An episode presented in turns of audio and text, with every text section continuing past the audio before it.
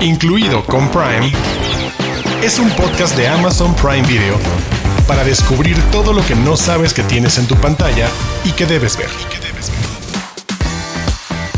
Bienvenidos y bienvenidas a Incluido con Prime, el podcast de Amazon Prime Video donde les venimos a recomendar joyas que pueden encontrar en este servicio y esta semana tenemos un pretexto extra especial para hablar de algunos títulos porque vamos a hablar de la temporada de premios. Diana Su, Héctor Portillo, ¿cómo están? Qué gusto escucharlos como cada semana. Un poquito atemorizados. Bueno, al menos de mi parte, eh, vengo a la expectativa. Vengo a ver si no está muy difícil la clase que Arturo Aguilar nos está a punto de dar respecto a las premiaciones. Yo estoy emocionada por aprender un poquito más de esto que he seguido cada año, que es la temporada de premios, aunque a veces uno lo hace un poquito a ciegas, ¿no? Como copiándole al de al lado de si él puso que va a ganar tal, pues yo también lo pongo en mi quiniela. Pero escúchenos porque vamos a, a intentar que se lleven un mayor entendimiento de la temporada de premios y cómo armar más o menos su quiniela, cómo está dividida, todas estas academias, todo esto que tiene que ver con la temporada de premios que ya la estamos viviendo este 2022. Todavía falta para los premios Oscar, pero es un gran momento para platicar de ello y entenderla mejor. Exactamente, así que prepárense porque los tres les preparamos un programa especial para eso. Armar mejor su quiniela, entender un poco mejor cómo funciona esto y que tengan alternativas para ver los próximos días o semanas rumbo al siguiente Oscar aquí en Amazon Prime Video. Ya los escucharon, Diana Su, Héctor Portillo y yo, Arturo Aguilar. Arrancamos. Especial de premios.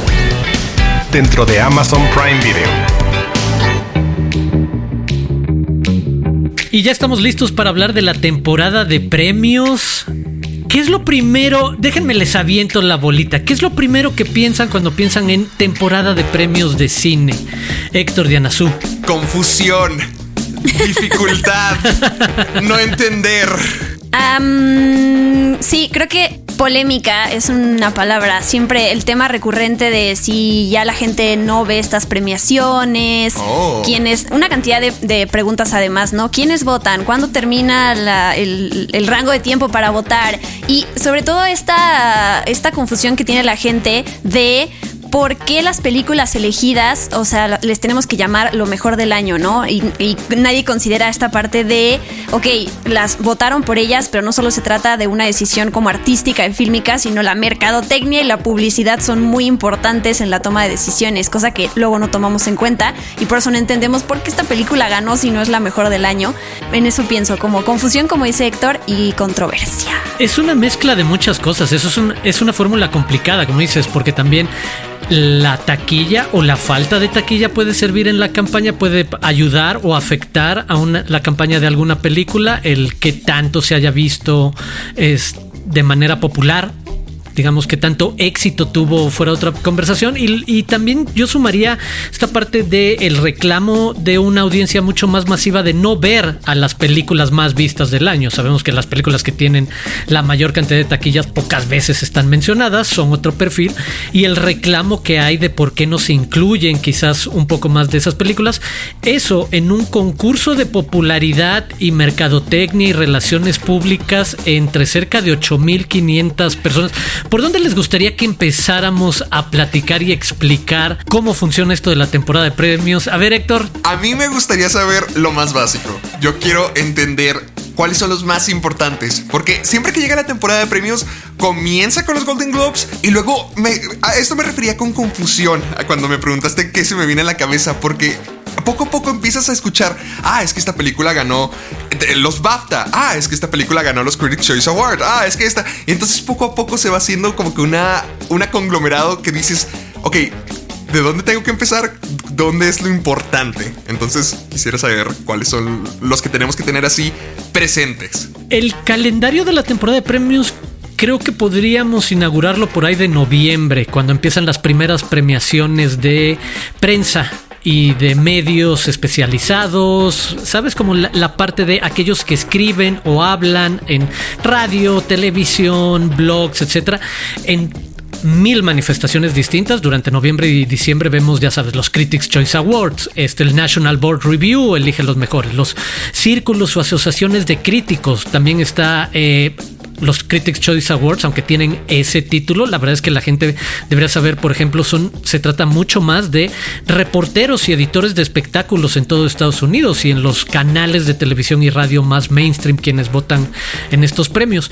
Se trata de todas las películas que estrenaron durante un año calendario, que empieza en enero de cualquier año y termina en diciembre, y precisamente en noviembre es como empezar a hacerle ruido a cuáles son las más destacadas y como bien señalas, ese proceso de todo lo que la prensa eh, y los medios pone en en la mesa de conversación sobre qué podría ser lo mejor o lo más destacado o lo que podría estar reconocido, termina de cierta manera a principios de enero cuando se entregan o se entregaban los Globos de Oro, que es la representación de la Asociación de Prensa Extranjera en Hollywood. Y ahí termina una etapa de quienes votan, digamos ahora sí, desde los medios. Y después viene una segunda etapa, yo creo que se puede, se lo pueden imaginar como una carrera de tres momentos. El primero es prensa, quién te hace ruido al respecto, de qué películas empezamos a platicar. Después viene la segunda etapa de todos los sindicatos y es precisamente lo que ahorita señalabas que y es lo que estamos viviendo en este preciso momento. Justo después de que se dieron a conocer los resultados, por ejemplo, de los Globos de Oro que cierran ese ciclo, nos enteramos de quiénes son los nominados al Screen Actors Guild que no es otra cosa más que el sindicato de actores y actrices en los Estados Unidos. En paralelo a lo que hace SAG, vamos a ver a todos los demás sindicatos hacer sus propias votaciones. DGA, que son los directores, PGA, que son los productores, los cinematógrafos, cada una de ellas va a ir entregando su parte. Para que finalmente lleguemos al tercer acto o al desenlace con la votación de las academias, que es el caso de el Oscar en Estados Unidos, el Ariel en México, el Goya en España, los César en Francia, y las academias están formadas precisamente por los diferentes miembros de todos esos sindicatos que votaron en las semanas previas. Termino con, con este dato para que se imaginen cómo está armada la Academia de Hollywood, que es nuestro referente para la temporada de premios. Como bien señalabas, pues hablamos de lo que está pasando ahorita y como para marzo, abril, que se ha ido moviendo, no se diga por la pandemia, sino desde antes, la fecha de la entrega del Oscar, pues bueno, los miembros de la academia, que actualmente son poquito menos de 8.500 personas, divididos en 17 ramas distintas o branches, y que básicamente es como ver las divisiones de los sindicatos en Estados Unidos. Les puedo decir que tenemos, por ejemplo, la rama de actores, la de fotógrafos, la de diseñadores de vestuario, la de directores, la de documentalistas. Hay una rama de ejecutivos, una de editores, una de quienes hacen maquillaje y peinados, hay otra de marketing y relaciones públicas, pues bueno, eh, productores, diseñadores de sonido, eh, cortometrajistas, animadores, sonido, efectos especiales. Cada una de estas 17 ramas va a elegir a los nominados de esa categoría. Entre ellos hacen una votación y deciden quiénes son los cinco nominados de la categoría. Y ya después de que cada una de estas ramas, de estas categorías, que son 24, 25, las que hacemos las quinielas normalmente año con año, se abre la votación a todos los 8 mil y cacho miembros. Y entonces si todos pueden votar por todas las categorías directamente, excepto, y aquí, híjole, que es súper complicado. Eh, en los últimos años el asunto de la famosa premiación sobre mejor película, que no es un voto directo. Si cualquiera de nosotros tres fuéramos miembros de la Academia de Hollywood y tenemos que votar para mejor película, tendríamos que mandar una lista en la que ordenamos las películas nominadas, ya sean 5, 7, 9, ven que los últimos años han sido 9, tendríamos que poner el orden en el que votamos esas nueve películas. Y entonces lo que hacen es un, un conteo por preferencia. Le sacan todos los votos, el de, bueno, en el si estás en el primer lugar son como 10 puntos, si estás en el segundo son 9, etcétera, etcétera. Se hace todo este conteo y se elimina a la película que quedó en el décimo lugar. De ahí vuelves a hacer todo ese conteo y eliminas a la que quedó en noveno. Así hasta que das con una película que tenga una mayoría. Es una cosa medio matemática de actuarios y demás, bastante complicada, que trata de evitar de que una película muy popular con una muy poca mención se convierta en ganadora, pero también hace que, por ejemplo, una película que haya sido mencionada un montón de veces en tercero o cuarto lugar acabe llevándose el Oscar. Yo quiero, quiero para aportar y complementar todo lo que acabas de decir, tratando como de ponernos en los zapatos de cualquier cinéfilo, ¿no? Que le gustan las películas y que quiere sumarse a la temporada de que premios. Quiere hacer la quiniela. Que quiere hacer la quiniela, esa es, esa es la palabra. Decías tú que si nos vamos eh, a septiembre, octubre, antes de que, justo estos meses antes de que lleguemos a los Globos de Oro, que empiezan a sonar nombres de quienes podrían eh, estar nominados, actores sobre todo, en estos festivales tipo Toronto, bueno, Venecia antes, ¿no? Que nosotros como cinéfilos, creo que a veces lo frustrante es que no tenemos acceso a justo esas películas que muchos periodistas ven cuando están, em, cuando se registraron a estos festivales. Entonces uno que está en su casa dice, ok, yo quiero ver esa actuación de, de Vanessa Kirby, que se dijo que está increíble, ¿cómo la puedo ver? Es muy difícil a veces que llegue gracias a plataformas. Hoy en día eh, es mucho más rápido todo eso, ¿no? Pero llega enero y llega esta primera premiación eh, que son los Globos de Oro que tú dijiste, esta frase que es la Asociación de Prensa Extranjera de Hollywood, que yo me lo explico de una manera mucho más fácil y quiero compartirla con la gente, que es, yo trabajaba en la revista de Cine Premier, en la revista había una colaboradora que se llamaba Vera, que ella es estadounidense, vive en Los Ángeles y cubre, como podemos cubrir, eh, tomándole fotos a los artistas, haciendo reseñas de películas y todo lo que ella hace lo manda a la revista de Cine Premier en México. O sea, es justo esa prensa que vive allá y que cubre para medios extranjeros. Ella es para México, hay para, para Japón, para todas partes del mundo. Entonces, si nos fijamos en que alguien como ella forma parte de los Globos de Oro, entendemos como que no es esa misma persona como por ejemplo que forma parte de los sindicatos, como que un director en los sindicatos de, de los directores o un actor en el sindicato de actor y así en cada uno de los sindicatos vota para elegir a las personas que van a estar eh, en el Oscar después. Entonces, como que esa es la diferencia que, que, te hace entender por qué los Globos de Oro no predicen lo que va a pasar en el Oscar después, ¿no? Que es esta confusión de, claro, si ganaron acá, los vamos a ver llevándose la estatuilla después. Entonces, creo que quería explicar esa relación que yo tenía con esta persona y entender. Es más como si nosotros, Arturo, Héctor y yo, formáramos parte de la prensa, pero no somos Guillermo el Toro, no somos Nicole Kidman, o sea, no somos esas estrellas que forman, o los sonidistas o los de la edición que forman parte de esos sindicatos que al final eligen a los que van a estar en el Oscar. Entonces ya teniendo esta distinción un poquito más clara, entiendes como por qué no se vale decir, ah, estos predicen a los otros, ¿no? Y qué bueno que lo dices porque tiene que ver con lo que tú señalaste hace un rato, es el Oscar también es un concurso o sí, un concurso de, de relaciones públicas y de marketing y para eso la prensa en ese sentido sí puede ser un termómetro de qué tanto está llamando la atención, de qué tanto se habla al respecto, pero no por como mucha gente cree porque se trate de la misma gente votando. Es el de no. Si quieren ver a la misma gente votando, escuchen quiénes son o vean quiénes son los ganadores del Directors Guild of America, el sindicato de directores, o el de los actores, el Screen Actors Guild, porque esos mismos actores van a votar en el Oscar muy probablemente por esas mismas personas. De hecho, los SAG es súper raro que no le atinen a los ganadores y a los nominados en actuación, porque pues obviamente igual pasa en fotografía, en dirección. Nos ayudan un poco como a llenar esa parte de, de, la quiniela. Eso quería saber. Si nos vamos por la parte de ver todas las premiaciones de parte de los sindicatos, ahí ya tendríamos como que una guía o al menos una expectativa de lo que podríamos entonces terminar viendo en los Oscars. Estoy loco. Totalmente. Y, y, habría que añadirle que ayuda que los BAFTA, por ejemplo, los premios que entrega la Academia Británica de Cine, el, similar al Oscar o al Ariel nuestro, se entrega algunas semanas antes y hasta donde había revisado esta estadística puede faltarle actualización, pero había cerca de un 30% de los miembros de la Academia Británica que son también miembros de la Academia de Hollywood. Entonces, de nuevo, es el de vas a encontrar una similitud en las votaciones o en los nominados y te puede servir un poco para decir el de, ah, mira, por el lado del BAFTA ya le hicieron bastante ruido a tal nominación, a tal película, a tal actuación, a tal fotografía. Y sí es un buen referente a la hora de pensar en el de, esa misma persona junto con otros van a votar en unas semanas por el Oscar en específico. Sí, por ejemplo, este año los premios Oscar eh, se van a dar el 27 de marzo, ¿no?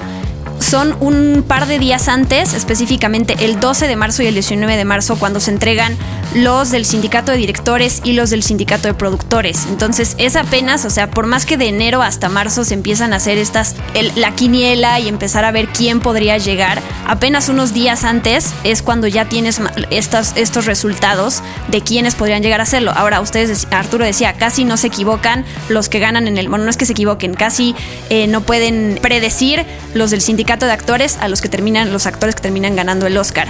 Yo tengo el dato de que por lo menos una nota que encontré de 2020, o sea, digamos sin contar el, todavía el año pasado, es de los SAG solo ha fallado cinco veces en mejor actor, siete veces en mejor actriz, cinco, perdón, nueve veces en mejor actor de reparto, bueno, secundario, y ocho veces en mejor actriz de secundaria. Entonces, si vemos como la cantidad de años que lleva este sindicato dando premios, justo decía Arturo que este eh, nivel de lo que se puede equivocar, no, no equivocar porque no es que se equivoquen, de predecir es bastante bajo. Entonces, la respuesta, como dijo Héctor, ¿no? Si ves estos sindicatos, puede ser que tu quiniela esté un poquito más eh, correcta o allegada a lo que puede llegar a ser el Oscar que si ves los, los Globos de Oro. ¿Alguna vez han ganado una quiniela del Oscar? Sí. No, yo sí. Yo nunca.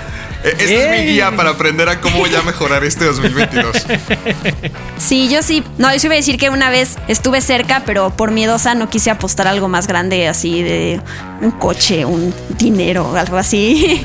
Pero lo, este hago bastante bien. Sí, es que me da mucha cosa. o sea, siento que soy esa persona que va a presumir como, obvio, yo sé cuáles son y va a tener una de 24 y entonces voy a perder credibilidad. Entonces, sí, me, me voy a arriesgar este año más. Bueno, en esa nota a mí me gustaría preguntarte otra cosa cosa, Arturo, porque cuando pienso en premiaciones, justamente lo que decía Diana Su, se me vienen varias controversias a la mente. Por ejemplo, algunas nominaciones que no llegan a estar justificadas o algunas personas que llegan a faltar dentro de las mismas nominaciones o incluso cuando sientes que dentro del programa el premio fue para alguien más. Dígase, por ejemplo, lo que a mí se me viene a la cabeza es cuando Green Book se llegó la mejor película.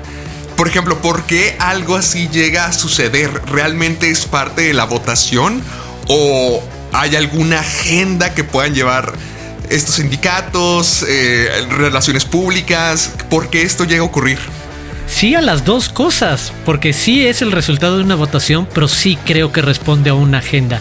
Y, tu pregunta me da el pretexto para mencionar, por ejemplo, una estadística que ha venido cambiando, pero hasta hace 2018-2019 todavía tenías que el 63%, 63% de los miembros de la academia eran hombres blancos mayores de 65 años. Y sabes, eso te regala un perfil de qué les gusta, qué no les gusta a cierto tipo de votante y de nuevo todavía son muchísimos que van a preferir un mensaje de integración racial bien lindo, quizás un poco superficial, pero ya sabes, súper motivacional, inspirador y creo yo, esto a nivel personal, que no se puede separar que todos, de nuevo, pensemos, son 8.500 personas, seres humanos, que responden a un montón de presiones y necesidades y gustos.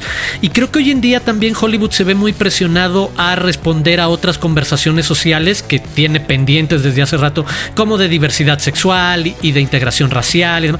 Y, creo que de repente no hay que olvidar que el Oscar también sirve para eso, para que Hollywood y esta elite artística creativa de 8.000 personas pongan ciertos temas de conversación allá afuera. A mí me parece que un lado positivo se suele ver en la categoría de mejor documental, qué temas quieren poner bajo el reflector para que podamos debatir, pero por el otro lado también te hace caer en correcciones políticas como el de, ay, no, es que mira, a mí me gusta este perfil de película bonito, inspirador, que coincido contigo, querido Héctor.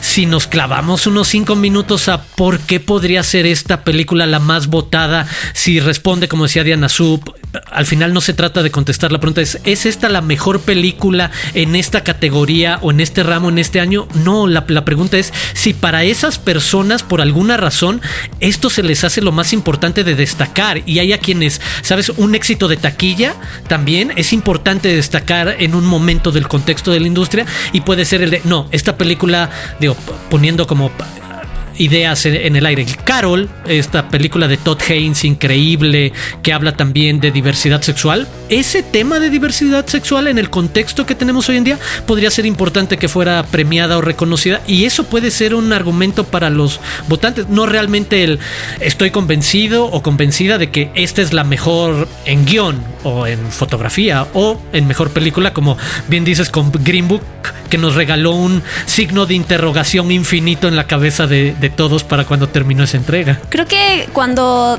recuerdas que los premios Oscar es como Hollywood dándose un premio a sí mismo, es cuando entiendes en pocas palabras lo que hay detrás de premiarte a ti mismo. Estás premiando tu inclusión, estás premiando los temas políticos y sociales de los, con, los cuales quieres relacionarte en ese momento de la agenda global o ya sea en la nacional. O sea, cuando recuerdas todas, todas cuando tomas eso en cuenta, también le bajas un poquito como a, como a justo esta frustración de por qué están premiando esta película como Green Book. Pobrecita Green Book, a mí me gustó mucho Green Book, la verdad. Es bonita, es Eh, bonita, exacto. ¿no? es, es linda. Es, linda.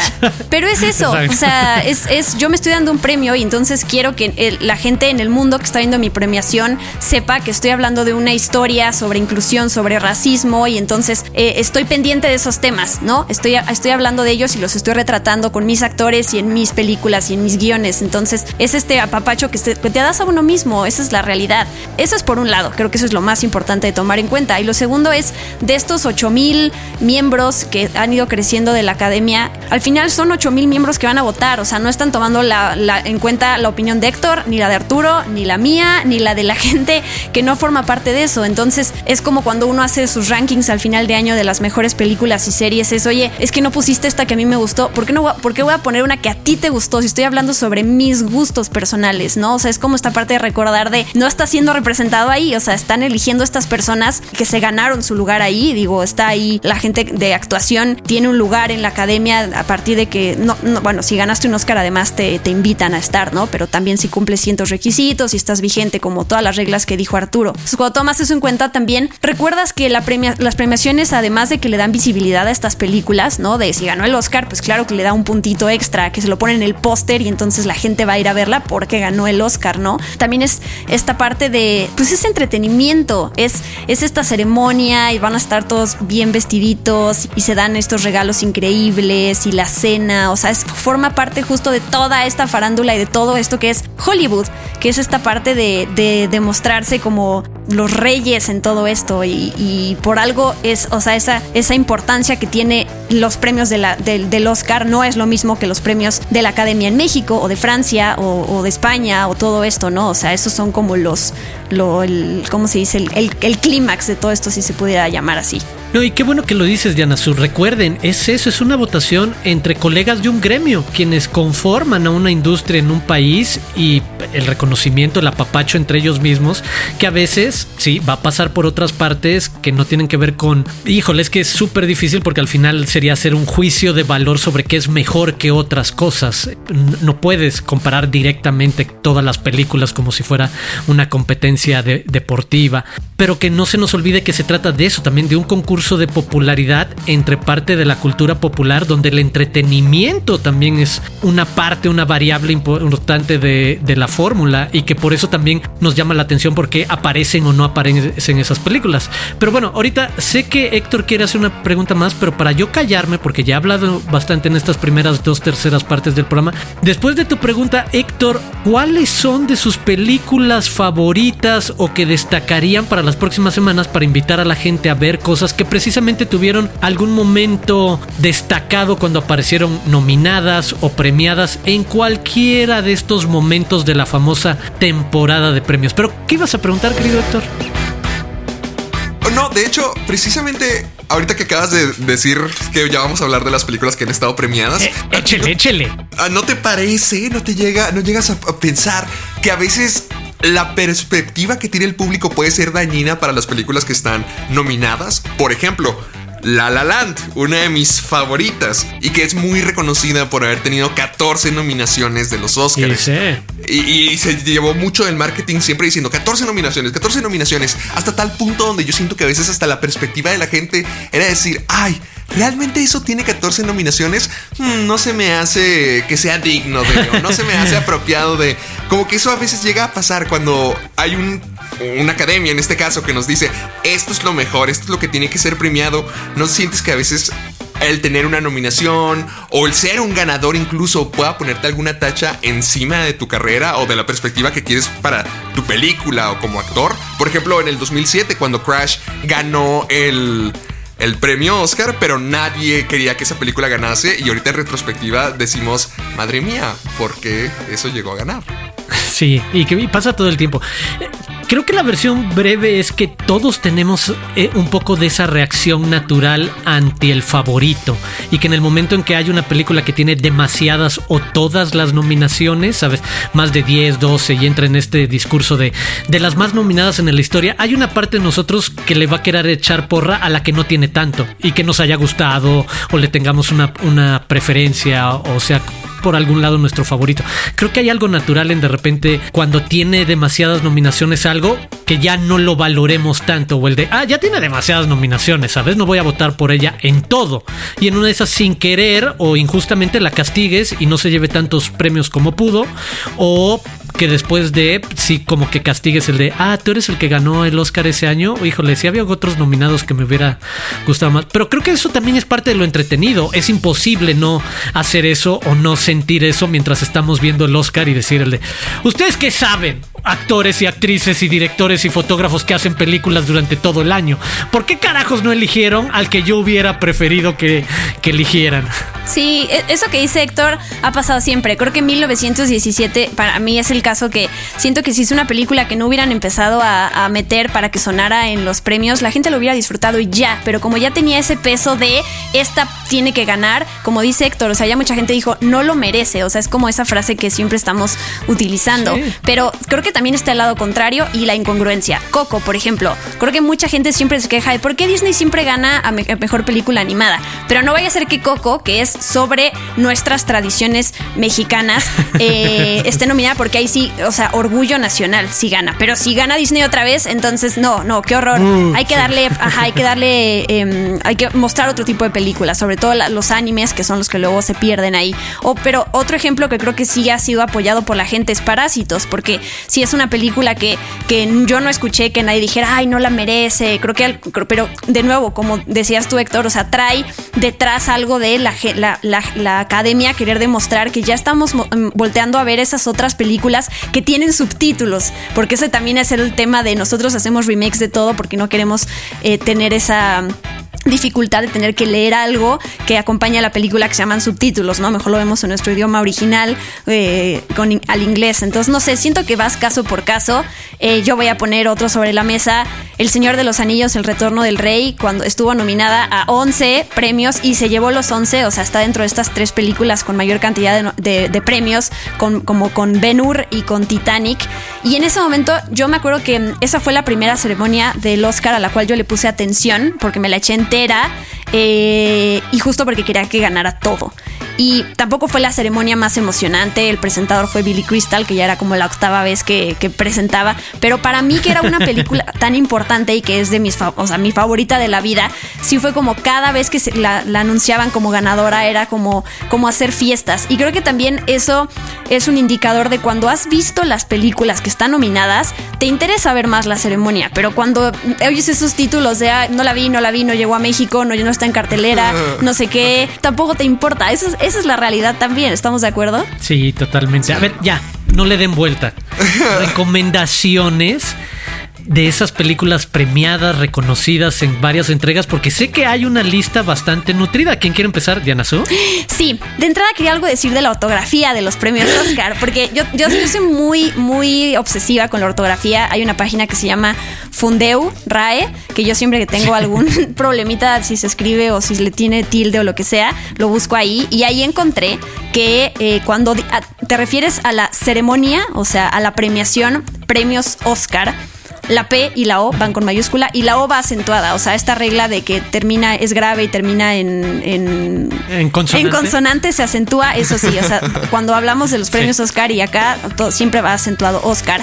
Y cuando se habla como de la estatuilla, ganó el premio Oscar, es la P minúscula. Nada más, un, datitos muy obsesivos y clavados de ortografía. Eres una gigantesca nerd del cine, Diana Aplausos, por favor.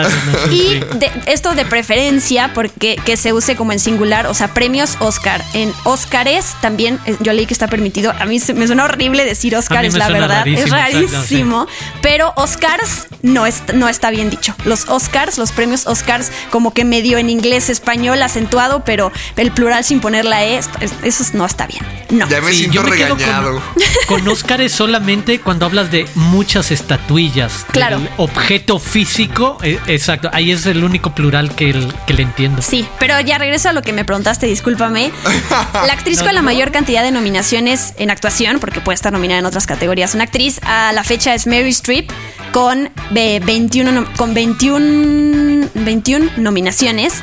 Y nada más. En Amazon, por ejemplo, pueden ver la película de Kramer vs. Kramer que está en venta y renta o Los puentes de Madison. Esa. Ay, qué lindo. sí. Con el maestro Eastwood. Con el maestro Eastwood. Y ya, bueno, para hablar de, hombres, actor con la mayor cantidad de nominaciones en actuación a la fecha es Jack Nicholson con 12.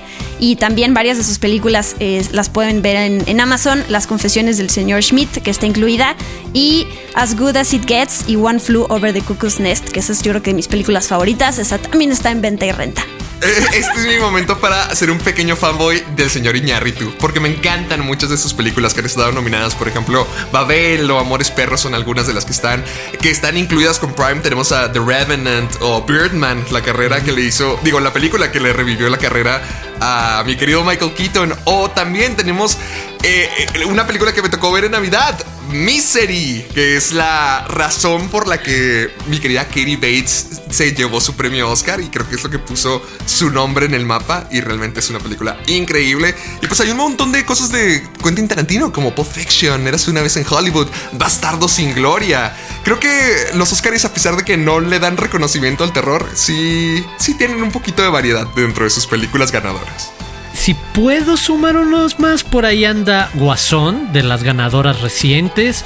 También ahí andan cosas de Christopher Nolan, otro de esos que se mete a jugar a mejor película y tiene cierto nivel de éxito, reconocimiento en taquilla y que la gente puede de nuevo ubicar y reconocer. Ahí están Interstellar. Eh, yo también tengo alguna preferida como La chica del dragón tatuado eh, en su momento o remontándonos a los que ya tengan más de 40, recordarán en la adolescencia, temprana juventud, Gladiador fue uno de los grandes títulos, estrenos, trancazos este, de, taquilla y además de reconocimiento. Y también la pueden ver en, en Amazon Prime Video o Argo para quienes les gustan estos thrillers un poco, no un poco, basados en una historia real, pero que se va complicando una misión y cómo van resolviendo. Y obviamente ahí con Ben Affleck al frente. Creo que hay de todo un poco eh, en, los gustos de, qué significa esta temporada de premios. ¿Puedo decir una más? ¿Puedo? ¿Puedo? Por favor. Eh, Green Book. Hashtag salvemos a Green Book está, está incluida en Prime, eh, con Prime, así que para que no la ataquen o para quienes quieran salvarla como yo. Y un récord más para que lo anoten. La mm, mayor número de nominaciones para una persona en la historia del Oscar, el récord lo tiene Walt Disney con 59 perdón, nominaciones, pero ese mismo récord en una persona viva, pues porque pues, Walt Disney ya se nos fue, ahorita es John Williams, que ha tenido 52 nominaciones a la fecha. Ah, ay, no más. Y justo varias de sus películas están en la plataforma, Atrápame si puedes, E.T., Tiburón, por nombrar algunas. Así que hay, hay muchas cosas que ver y para que se preparen para la temporada de premios. Yo también quiero dejar una más. En este caso, si Diana se tuvo una extra, yo también quiero dejar una más. Eh, la mejor película de gángster de todos los tiempos. Buenos muchachos. Tuvo nominación de mejor película, mejor director, mejor actor de reparto, que sí se llevó el Oscar Joe Pesci por eso. Mejor actriz de reparto con Lorraine Bracco, mejor guion adaptado, mejor montaje y sigue siendo la mejor película de gangsters de todos los tiempos. Totalmente, harta buena recomendación, así que quienes nos están escuchando ya no tienen pretexto para armar mejor la quiniela, ya les ayudamos a entender un poco cómo pasa esto, pero sobre todo ya les dimos bastantes opciones de películas premiadas durante la famosa temporada de premios, valga la redundancia, aquí en Amazon Prime Video. Prime News. Noticias calientitas de Amazon Prime Video. Prime News. Dos buenas noticias. La primera, Upload, la satírica serie de ciencia ficción, estrenará su segunda temporada con siete episodios el próximo 11 de marzo. La segunda, El video resumen de la primera temporada ya está disponible con una recapitulación de los aspectos más destacados de la historia y los personajes clave de la primera temporada. Véanlo en el canal de YouTube de Prime Video Latam. Prime News. El próximo 13 de febrero se llevará a cabo el Super Bowl 56 para definir cuál es el mejor equipo de la NFL. Toda la cobertura en vivo del partido y el espectacular show del medio tiempo podrás verlo en vivo en Prime Video a través de tu suscripción al canal Fox Sports. Prime News. Ya está disponible el tráiler de The Legend of Vox Machina, la próxima serie animada de fantasía y aventuras para adultos basado en Critical Role y Titmouse, en la que una banda de inadaptados tiene la misión de salvar el reino de Exandria de las fuerzas mágicas oscuras. El estreno será el próximo 28 de enero y el tráiler lo pueden ver en la cuenta de YouTube de Prime Video Latam. Prime News. El próximo 11 de febrero se estrenará en Latinoamérica With Love, la serie de comedia romántica protagonizada por Emerald Tobia, quien nos narrará los altibajos de una familia muy especial en su búsqueda del amor a lo largo de cinco episodios ambientados en diferentes días festivos. Especial de premios. Dentro de Amazon Prime Video. Y así llegamos al final de este episodio especial sobre la temporada de premios, cómo funciona y sobre todo qué pueden ver en Prime Video. Héctor, Diana Su, nos escuchamos la próxima semana, pero antes, algunos anuncios de su parte, por favor. Sí, a mí me pueden seguir en YouTube como Caja de Películas, en Facebook y Twitter también como Caja de Películas y en Instagram como soy Héctor Portillo. Y pues nomás invitándolos para que estén aquí la próxima semana. Ya estamos arrancando con la segunda temporada y nuestro episodio 3 va a estar fregoncísimo. Y si nos quieren dar sugerencias, recomendaciones, ayudarnos a entender más lo que significan los premios, háganlo con el hashtag incluido con Prime y escúchenos en su plataforma de podcasting favorita. Y yo soy Diana Su, arroba guion bajo Diana Su. Los invito a que sigan a las redes de Amazon Prime Video, arroba Prime Video MX, para que eh, se enteren ahí cada vez que tenemos un nuevo episodio de este lindo podcast y para que eh, pues sigan nuestras recomendaciones. Yo soy Arturo Aguilar, me pueden seguir en arroba Aguilar Arturo. Los invito a suscribirse a Amazon Prime Video si todavía no cuentan con el servicio. Así podrán ver todas esas películas que les comentamos hoy y muchas más. Y por supuesto los esperamos la próxima semana aquí en Incluido con Prime.